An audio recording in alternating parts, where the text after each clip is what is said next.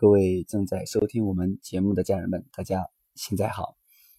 那我们上一讲分享了青春期孩子的六个心理特点以及简单的一个应对建议。在我们最后，我们讲到了一句话，叫做“青春期的孩子啊，心理阳光比智力更加的重要”。呃，在今天呢，呃，还有一位。这个孩子的父亲呃给我留言啊，说这个孩子呃在家里啊玩游戏呀，玩手机呀，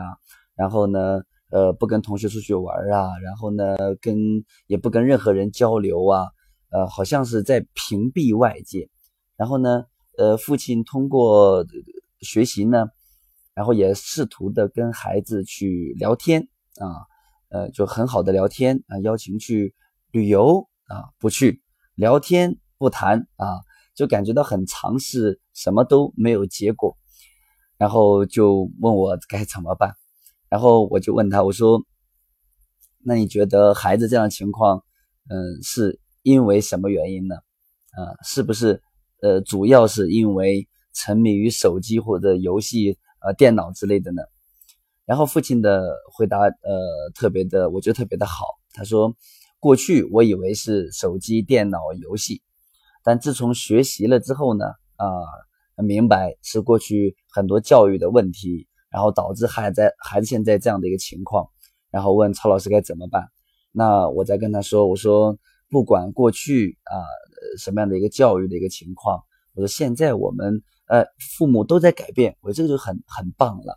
那孩子呢，可能也需要时间，尤其在青春期啊，我们之前一直在讲青春期呢是一个。很容易，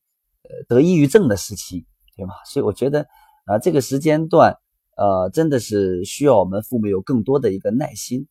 呃，我们在学习，在成长，然后呵护着孩子，呃，平稳的度过这个青春就好，呃，也不必要说去恐慌，说孩子现在这样的一个情况，未来该怎么办？未来工作啊，交友啊，呃，怎么样怎么样啊？也没必要这么大的恐慌。好，那今天的主题我们就是，呃，心理阳光比智力更重要。那怎么样让孩孩子的心理阳光呢？啊，聊一聊几个建议。那我们在青春期的音频已经内容已经更新了十八讲啊，所以呃，如果大家一路呃听过来的话，那相信今天的这几个建议呢，让大家也会容易的去理解和接受。呃，第一个建议就是让孩子心理阳光的呃之一叫做呃要与孩子平等啊，然后呢呃做什么事情啊，尤其是对孩子的希望一定要去商量。那对孩子呃想要做的事情啊，要在信任的基础上啊与孩子平等的商量，因为孩子。青春期啊，心理特点有这个自尊心，对吧？有这个独立性，所以你一定要去平等和商量啊。尤其孩子青春期，长得都比父母还高，对吧？这个时候你你还去训他、骂他，那那更容易激起他的这个逆反。所以，呃，无论发生什么事情，我觉得在信任孩子的基础上，去孩子平等的交流，在做什么事情上。一定要去跟孩子啊商量，在前两天，那我在开一个课程，然后呢，一个妈妈跟我留言啊，说，呃，孩子在外地，然后希望孩子来参加这个课程，但孩子呢说，哎，我我我现在不想回去，我我现在还在这个地方待，所以课程我就不参加了。然后这妈妈就很着急呀，她说，哇，曹老师开课。这个这个这个，而且还是一年，这个孩子的课程才开一次，所以一定要去参加，错过了太可惜了啊！然后啊，跟我留言说：“曹老师怎么办？怎么能把这个孩子弄回来？”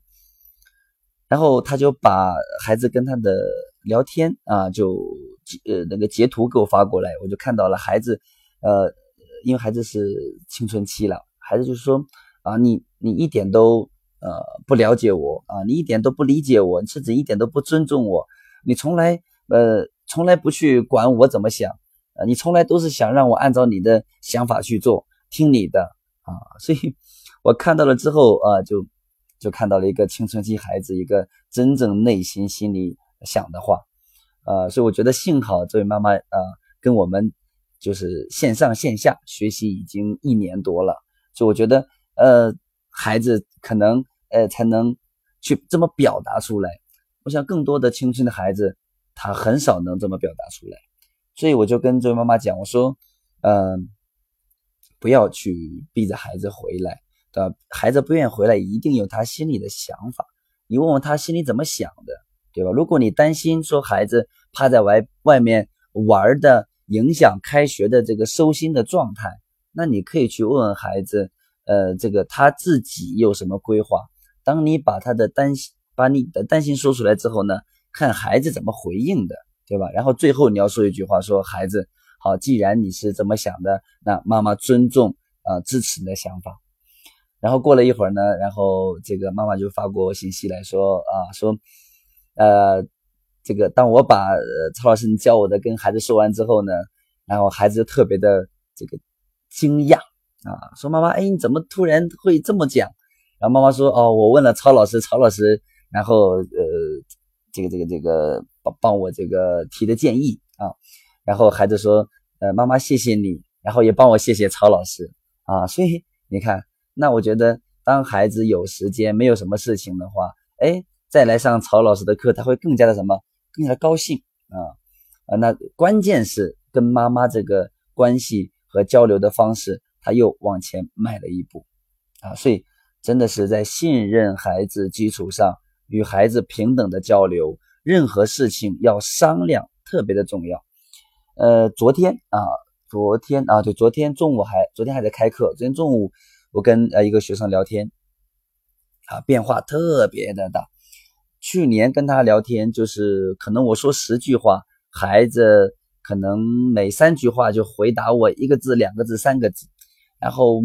啊，特别的内向。啊，然后呃，然后呢，因为初三嘛，去年班主任打击就是孩子没希望了。那呃，妈妈妈呢也也也也觉得这个这个孩子又玩手机又不爱学，班主任都说不可能考上高中了，所以也没希望了。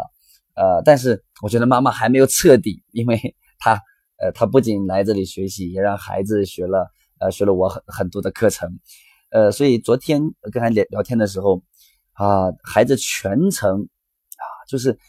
特别的健谈啊，脸上都是微笑。然后呢，聊完天之后，真的还让我惊讶了。更加的是，他说：“哎，曹老师，天热你要多喝水啊，然后这个呃，要要要要注意休息。”哇，我都感觉这跟去年简直是天和地的差别。他跟我说：“呃，妈妈和呃爸爸的学习改变都特别的大。”呃，然呃特别的大啊，然后家里面有开家庭会议呀，怎么怎么样，怎么怎么样。我说，那你觉得妈妈有没有这个继续改进地方？他说有啊，我就是妈妈虽然说呃现在开始学了学了我的课程，呃开家庭会议商量，但是呃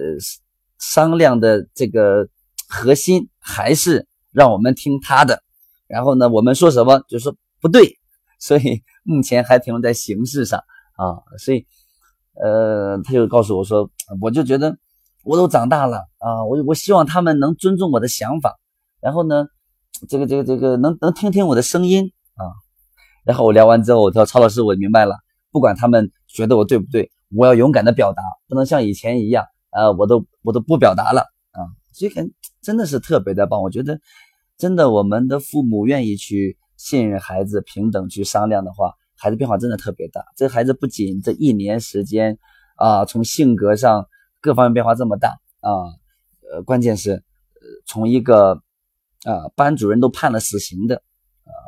母亲父母都没有希望的，那通过呃去年啊，我看啊，我是去年十月份我弟弟见的孩子，然后我给他做了一个计划，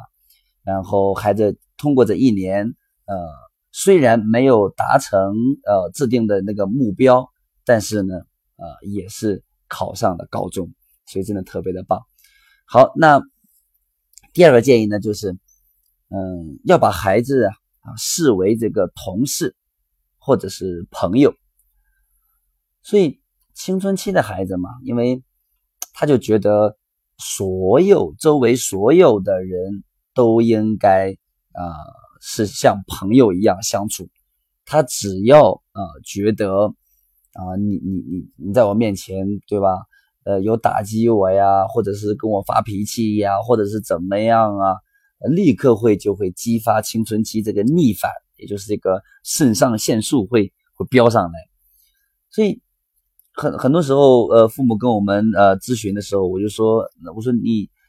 我说你要把孩子当朋友。他说我我我我已经很理解他了呀。我说你如果真的把孩子当成同事和朋友，那在问这句，在问这个事情上，你会用这样的语气去问吗？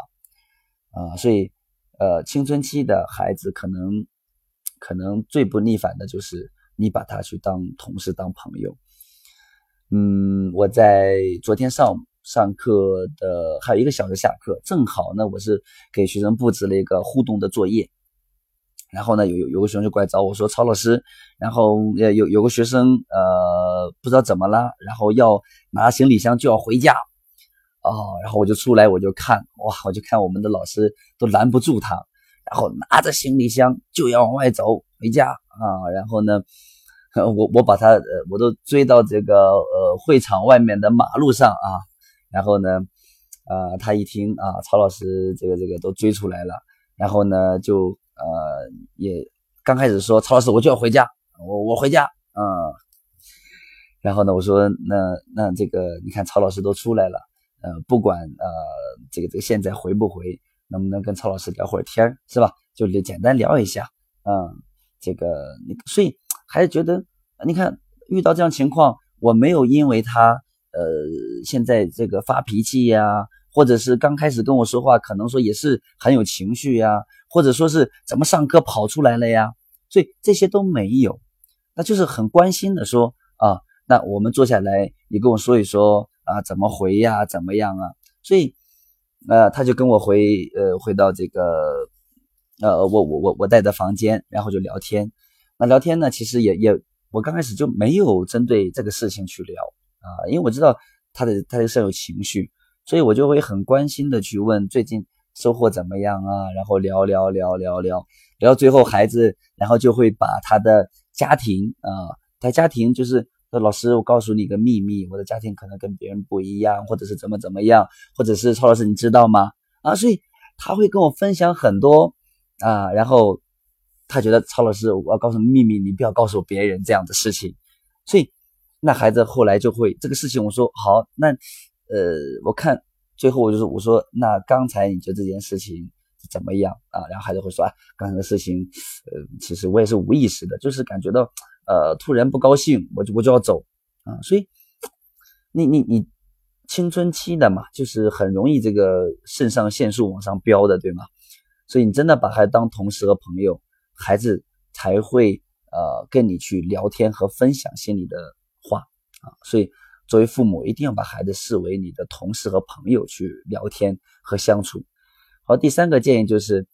要让孩子参与家中的大事，对吧？比如说家里面有什么样的事情啊，那一起讨论讨论，让孩子提提建议，参与家中的大事，也就是要对孩子分责分权，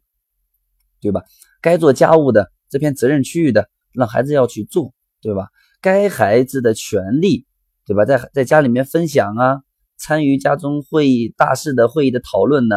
要给孩子这样的权利，而不是说行，你什么都别管，把学学好就行了啊！千万不要有这样的这个思想。好，那第四个建议就是，呃，从孩子的态度啊，要发现自己的教育问题。青春期，你发现，嗯，这个我们都说孩子在青春期暴露的很多问题，都是在呃青春期之前啊，这个幼儿啊、儿童啊、呃少年时期呀，家庭教育积累的这个问题，到了青春期开始了一个大爆发。所以青春期尤其要对孩子的态度方面，要发现自己的教育问题。就你但凡觉得孩子在青春期出现了什么样的问题，那你到你要用一种觉察的这么一个态度去看待，然后发现自己的教育问题，去改变。我们说青春期是最后一段去塑造孩子性格呀，呃，然后呢心理健康啊这一个最后的一道时间防线了。十八岁以后，十九、二十以后，孩子的性格各方面都已经定型了，而且关键是远离家庭了，开始，所以这个时间段一定要抓住啊。第五个建议就是，呃，要多关注孩子最好的朋友。那我们都知道，青春期孩子的一个心理特点就是同伴的影响力开始上升，所以身边什么样的朋友圈，那会影响着孩子成为一个什么样的人啊？呃，比如说一个孩子辍学，他身边的同学肯定很多都辍学了，对吗？一个孩子吸烟，他身边一定有吸烟的最好的朋友。那怎么关注呢？呃，就是比如说孩子过生日啊，或者是。什么时间呀？让孩子邀请他，呃，最好的朋友来家里面做客呀、玩啊，对吧？你做东，呃呃，你请客，让孩子做东，是不是？然后来了之后，你就跟孩子的朋友聊聊天啊，聊聊他朋友的，呃，这个学上进心呀、性格呀、家庭的背景啊，等等等等。呃，那那聊完怎么办呢？聊完，如果你觉得一些孩子无论从家庭的背景，那这个家庭背景。一定就是父母的一些这个学习、成长、素养、教养上，对吧？看着孩子他的一个性格呀，等等，呃，你觉得有危险的、不好的，你可以问问孩子嘛。你说孩子，嗯，你觉得这个朋友，你觉得是你最好的几个朋友之一？呃，那你觉得他有什么优点？你愿意跟他成为朋友？呃，那你觉得他有哪些缺点？呃，那你能有没有去看出来？呃，怎么怎么样啊？所以你可以这么去跟孩子聊天。好，第六个建议就是，呃，关注孩子的兴趣所向啊，共同去探索啊，引导和欣赏。我们在我在很早讲课讲这个男孩女孩大不同的时候，我讲到我说在呃青春期呃从十三岁十四岁开始。尤其要去关注和培养孩子的一个燃点，就是孩子的一个兴趣呀、爱好啊，对吧？所以我们要去，呃，可以说，嗯，如果孩子没有，我们甚至要去刻意的去培养孩子兴趣的爱好，对吧？嗯，支持孩子的，尤其要去支持他的兴趣爱好，然后陪孩子一起去探索，探索自己的兴趣点、擅长点、天分，然后去引导啊。一起去欣赏孩子的这个燃点啊，兴趣爱好、特长、天分。当孩子在青春期发现自己的兴趣爱好、天分、热情的时候，那他就一定不会对这个手机、电脑啊有这样的网瘾啊。第七个建议呢，就是